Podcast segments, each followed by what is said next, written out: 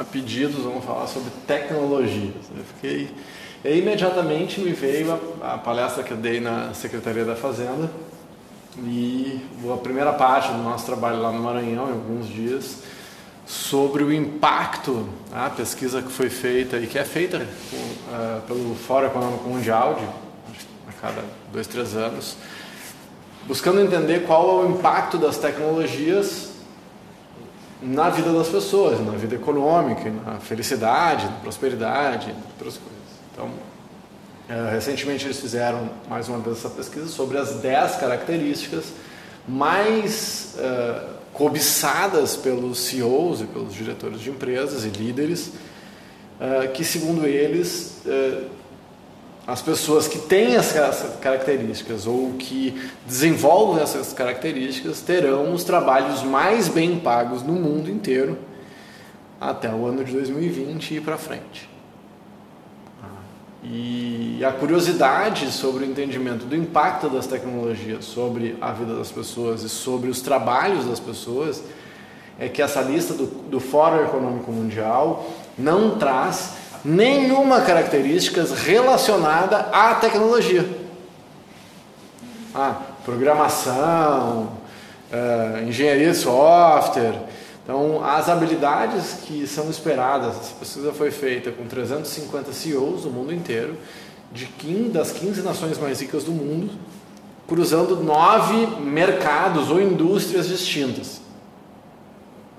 E praticamente todas as características são relacionadas a comportamento ou habilidades humanas. Isso eu acho, acho muito, para mim, interessante ver que há uma transição acontecendo e grande parte dos trabalhos do mundo vão ser feitos pelo robô.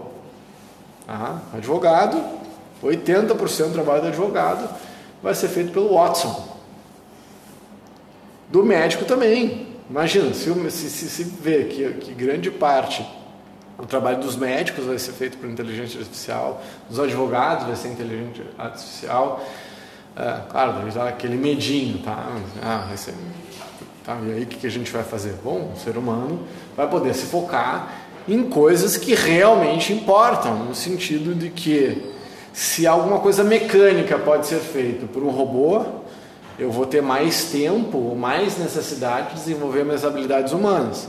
Porque se o ser humano é está focado num trabalho muito técnico que o robô pode fazer, ele não vai desenvolver a criatividade, por exemplo né, que é uma das principais características almejadas do trabalho do futuro. Há cinco anos atrás, a criatividade estava na décima posição. Na última pesquisa, a criatividade passou para a terceira posição, como característica mais desejada em todas as empresas ou serviços e por que, que, e, e por que, que a criatividade? Qual, o que, que se alega quanto à criatividade esperada no trabalho do futuro? Porque os problemas vão ficar mais complexos. Imagine quantos problemas são derivados de uma vida mais tecnológica. Então, vão existir problemas que a gente nem sabe que, que vão existir. vão ter novos problemas derivados da relação da interface entre o ser humano e a máquina, entre o ser humano e o app. Desde, por exemplo, ah, você vai andar de patinete, você não fala com ninguém, você passa o QR Code, libera o patinete, sai. E aí tem vezes que oh, o, patinete, o QR Code não está funcionando. Tá? Como é que eu resolvo essas questões relacionadas à tecnologia? Eu vou ter que ter, se o robozinho não resolve, eu vou precisar, como ser humano, ter criatividade para resolver esse pequeno problema. Então, existirão questões relacionadas aos seres humanos que a gente não tem a mínima ideia.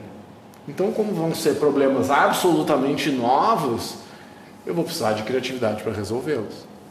Então, essa relação eu achei legal de perceber que quanto mais a nossa tecnologia se desenvolve por um lado, mais a nossa humanidade precisa desenvolver por outro. Porque nós vamos precisar, de uma forma ou de outra, eh, resolver problemas humanos. Né? Depois da tecnologia, a tecnologia não resolveu. Tá? Agora quem resolve, né? tem que ter um, um ser vivente ali que resolve aquele problema. Então, ah, fala, tecnologia pode ser o vilão, porque as tecnologias isso, porque ah, eu saí do Instagram porque eu não porque tira muito, tira muito meu tempo. Ninguém tira muito seu tempo. A única pessoa capaz de tirar seu tempo é você mesmo. E os chatos, né? Pessoas chatas, elas têm a capacidade de aquelas pessoas que roubam o seu tempo sem pudor. Ah, tem gente que é assim, mas daí é só se possível, não conviver com gente mala, que talvez seja praticamente impossível no mundo que a gente vive. Né? Então, temos que lidar com essa, com essa questão.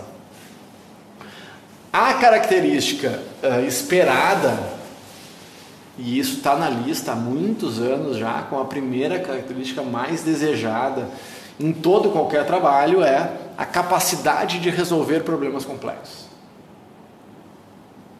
Porque se nós estamos trabalhando num mundo em que quero crer que todos nós, independente do serviço público, autônomo, ah, profissional liberal e que tem equipes, todos nós gostaríamos, quero crer eu, de dar autonomia para as pessoas com quem, com quem a gente trabalha.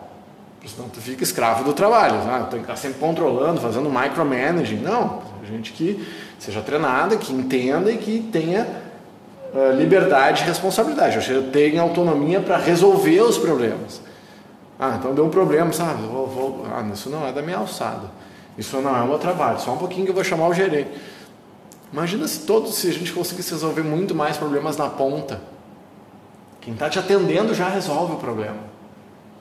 Então essa é uma das características que os profissionais mais bem pagos do mundo vão ter, que vão ter a capacidade de resolver problemas imediatamente, com efetividade. Só que essa característica é importante e precisamos criar uma cultura na qual as pessoas também têm autonomia. Ah, senão tu cria uma cultura onde as pessoas não têm autonomia e essa uh, traduzido na literatura uh, da liderança movida pelo propósito, o termo utilizado é subsidiariedade. Ah, em que um ajuda o outro com autonomia né, e assume a responsabilidade pelas decisões. Outra característica uh, importante, e aí para a gente fechar essa pequena reflexão sobre as tecnologias, é uh, ter um modelo mental voltado para serviço. Eu lembro do Walt Disney, há 60 anos atrás, que dizia We are all in the show business. Se todos nós estamos no show business. Então, todos, todos, não só os serviços, mas todas as áreas, seja do comércio, seja serviço, seja produto, devem ter um modelo mental voltado para servir. Porque se eu tenho um produto X e outro Y, os dois têm o mesmo valor, eles são iguais, eu vou no lugar que me serve melhor. Ah, eu comprei o melhor produto, mas o pós-venda ele é ruim, eu já, já tenho um problema. Então, é, o que é estar voltado para serviços? É compreender que os serviços estão a serviços de um ser humano e que essa pessoa quer que, a grande parte das vezes, que aquele serviço, aquele produto resolva um problema. Ele não está comprando uh, simplesmente um carro ou uma passagem, ele precisa daquele produto, daquele serviço para alguma coisa. Então, compreender qual é a dor que eu estou ajudando a sanar, ou qual é o ganho que eu vou gerar, ou seja, entender que todos nós estamos no show business, não importa o que, eu faça, né? tratar as pessoas como seres humanos e compreender o que elas precisam para entregar o que ela realmente precisa e que, e que ainda surpreender, está dentro das características importantes, que é o service driven. Bom, tem outras eh, sete características, não vou explorar, porque os nossos vídeos né, são vídeos rápidos para reflexões profundas, eles são até, por enquanto, e esse tipo de vídeo até 10 minutos. Então aqui nós encerramos e seguimos a nossa parte.